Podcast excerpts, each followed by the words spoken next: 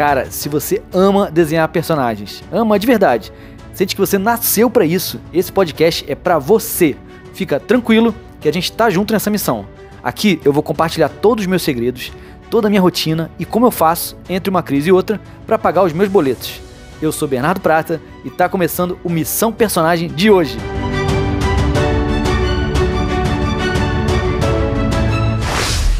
Salve, salve, meu companheiro artista! Hoje é dia de falar sobre orçamento. Se você também se sente meio perdido na hora de avaliar e orçar um trabalho, ajeita o fone e vem comigo!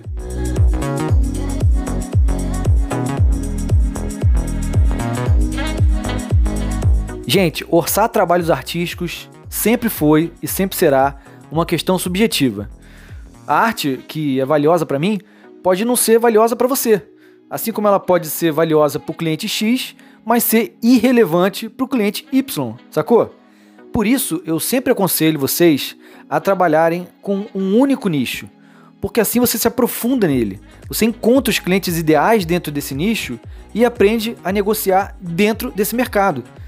Por exemplo, eu, eu vejo muitos artistas né, que, que dizem por aí que trabalham para a área de games, quadrinhos, animação. Tudo bem atender esses três mercados. A gente aqui no estúdio, a gente também atua em mais de um nicho. O lance é que cada mercado tem uma percepção de valor diferente do seu trabalho. Ou seja, não dá para você cobrar a mesma coisa para todo mundo, sacou? Então, eu sugeri esse lance de focar no nicho para você se dar bem. Depois que você estiver familiarizado com esse nicho, né? Aí você pode expandir e buscar outros nichos. Isso seria um caminho natural. Mas o que pega realmente e complica a avaliação dos artistas é que a venda sempre é feita pela emoção, tá? Isso aí é fato, galera. E para entender como acionar as emoções do seu cliente, você precisa entender primeiro a diferença entre preço e valor. Bom, vamos lá, anota aí para você nunca mais confundir. Preço é a quantia em dinheiro que é paga por um serviço. É aquele número, né? Valor é o que o serviço proporciona para o cliente, é o benefício que ele vai ter e pode ser diferente para cada cliente, tá? Pois cada um tem uma percepção única de valor.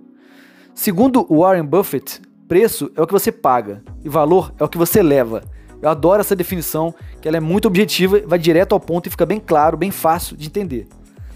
Aqui agora eu preciso abrir um parênteses para te dizer que as empresas valorizam muito mais o seu trabalho do que as pessoas físicas, tá? Isso acontece porque as empresas conseguem usar a sua arte para vender mais a sua arte traz lucro para elas. A pessoa física, ela vai usar sua arte para satisfazer uma necessidade pessoal, então ela não vai te pagar muito e não vai lucrar em cima do seu trabalho também. Por isso, eu sempre bato na tecla de que trabalhar para pessoas físicas é uma furada, tá? Foque nas empresas e mercados que te pagam mais. Acompanhe meu raciocínio, ó. Se você ficar vendendo suas ilustrações de commissions por 50 reais, para conseguir ter uma renda decente, você vai ter que ter uns 100 clientes. Todos os meses. Isso é loucura, cara. É insano achar que você vai dar conta desse tipo de tarefa. Ao passo que, se você fizer uma ilustração para uma empresa ou uma agência de publicidade, você tem chance de ganhar uma grana tão boa que vai te sustentar por vários meses com um único trabalho. Entendeu? As suas horas de trabalho continuam as mesmas, mas você percebe a diferença? Então agora fecha parênteses. Agora eu vou te contar como eu faço e quanto que eu cobro, tá? Vou te entregar o ouro aqui totalmente transparente. Para montar os orçamentos aqui do estúdio, eu preciso saber três coisas, tá? Três coisas essenciais, senão realmente eu não consigo avaliar o trabalho e, e, e o valor que vai ter.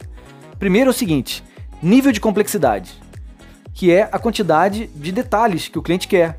Para isso, a gente sempre pede imagem de referência, imagem do tipo de acabamento final que o cliente está imaginando. Ele tem que mandar para a gente o que, que ele está querendo, tá? Isso aí é o ponto, primeiro ponto. Segundo ponto é o prazo de produção. Nessa etapa, nesse, nesse, nesse quesito, né, a gente avalia é, se, se o trabalho é urgente ou não. Se a gente vai precisar virar noite, trabalhar final de semana, essas coisas. E aqui a regra é: quanto mais urgente, mais caro. E tem vezes que o prazo é tão apertado que a gente fica 100 horas hábeis de conseguir criar um personagem, mesmo que o cliente te pague milhões. Por exemplo, se alguém me oferece um milhão de dólares para criar um personagem do nível dos Transformers em uma hora, eu não tenho como aceitar. Sabe? Em uma hora, gente, eu mal consigo fazer os rabiscos das primeiras ideias. Ficou claro esse lance de, de saber o prazo do cliente? É isso. O terceiro ponto é onde será utilizado.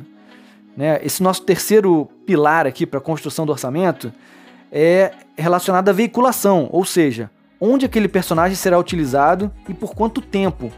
Quanto maior a veiculação, ou seja, quanto maior o número de locais onde ele aparecerá, mais caro você pode cobrar.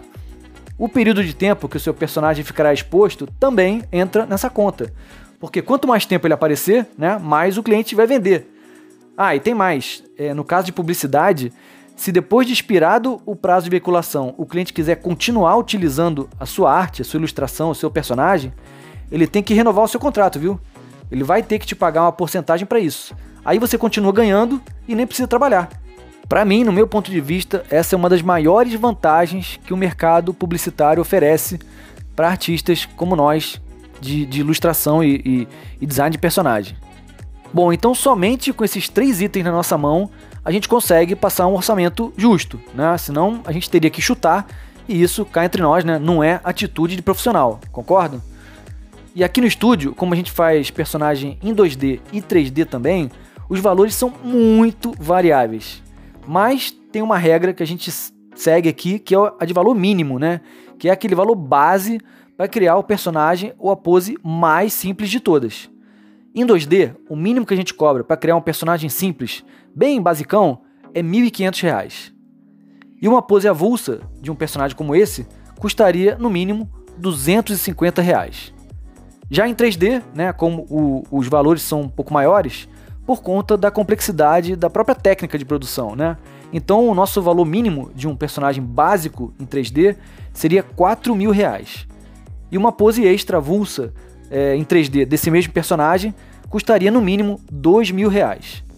Mas como eu disse, gente, esses são os valores aqui do estúdio Aqueles Caras. Existem milhares de estúdios com estilos e técnicas diferentes e cada um tem a sua maneira de cobrar, né? O, o nível de experiência que você tem os prêmios que você ganhou ou a sua relevância dentro do seu mercado também vão impactar nos seus valores.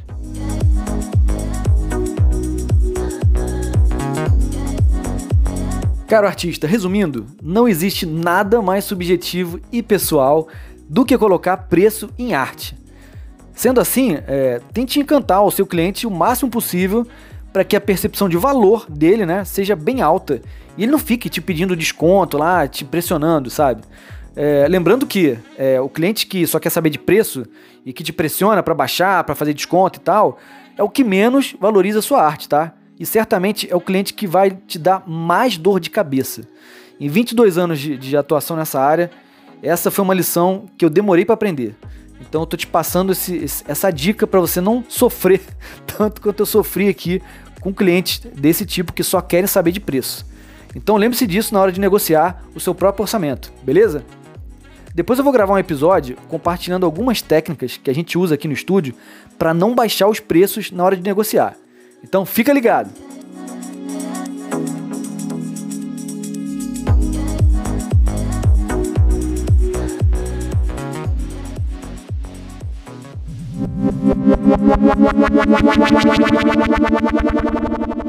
Você que chegou até aqui, muito obrigado pela sua audiência e pelo seu tempo. Se você também sente que esse chamado artístico é muito forte dentro de você e você não sabe qual o passo a passo, lembre-se que eu estou aqui, do outro lado da tela, pronto para te ajudar. Para isso, eu tenho um curso de design de personagens, outro de pintura digital e uma mentoria também. O link está aqui na descrição do episódio. Se for para nossos caminhos se cruzarem, eu tenho certeza que os nossos amparadores vão dar uma forcinha. Eu sou Bernardo Prata um espírito que exala personagem por todos os chakras, e esse foi o Missão Personagem de hoje. Te desejo uma semana de abundância, felicidade e paz, e até semana que vem!